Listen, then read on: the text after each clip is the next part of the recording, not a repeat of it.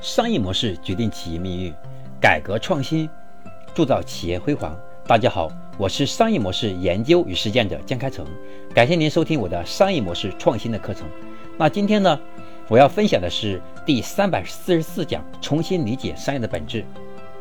我们知道，商业是源于原始社会以物易物的交易行为，而现代社会的商业行为呢，整个过程则是复杂要很。比以前复杂很多。要真正理解商业，我们必须从商业存在的根本依据，也就是重新认识商业的本质。那到底什么是商业的本质？有人说商业的本质是效率，有人说商业的本质是品牌，有人说商业的本质是满足人性，有人说商业的本质是发现需求、创造价值、满足需求、获得回报。有人说商业的本质是连接，有人说商业的本质是社会规则体系，有人说呢，商业的本质是贩卖情绪。而产品只不过是满足情绪的药品。有人说，商业的本质是利益合作，就是彼此互利互惠。以上这些对商业本质理解的各种表达，其实都是商业的特性及属性，是站在不同的角度去理解商业而形成的重要观点。这些都是整个商业环境当中比较重要的一个组成部分。但是呢，我们深入分析就会发现，这所有的一切都是以价值交换。为基础前提下而得出的。不管你经营的是实体产品还是虚拟产品，商品只有在交换与流通中才能产生价值。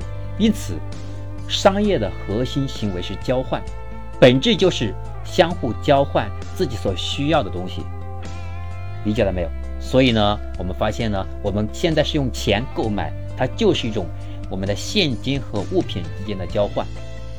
这就是我们商业的本质，所以我们掌握了这个本质之后，我们再去进行经商活动，再去创业，再去做企业管理的时候，我们的战略的布局，我们对整个商业的思考会更透彻，我们更容易看到本质，所以我们在思考问题的时候，就会决策效率更高，同时呢，准确度会更高。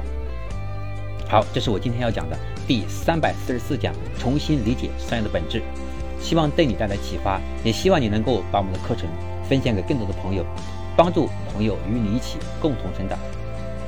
那么下一课我将和大家分享的是第三百四十五讲，如何正确理解生态位这个词，大家可能不陌生，但是估计很多人还没有完全理解透，所以下一讲就和大家来了了解一下，一起来聊一聊我们的企业的生态位是什么，如何找到适合我们企业的生态位。这是我们下一讲的内容。我是商业模式研究与实践者江开成，感谢您的收听，我们下一讲再见。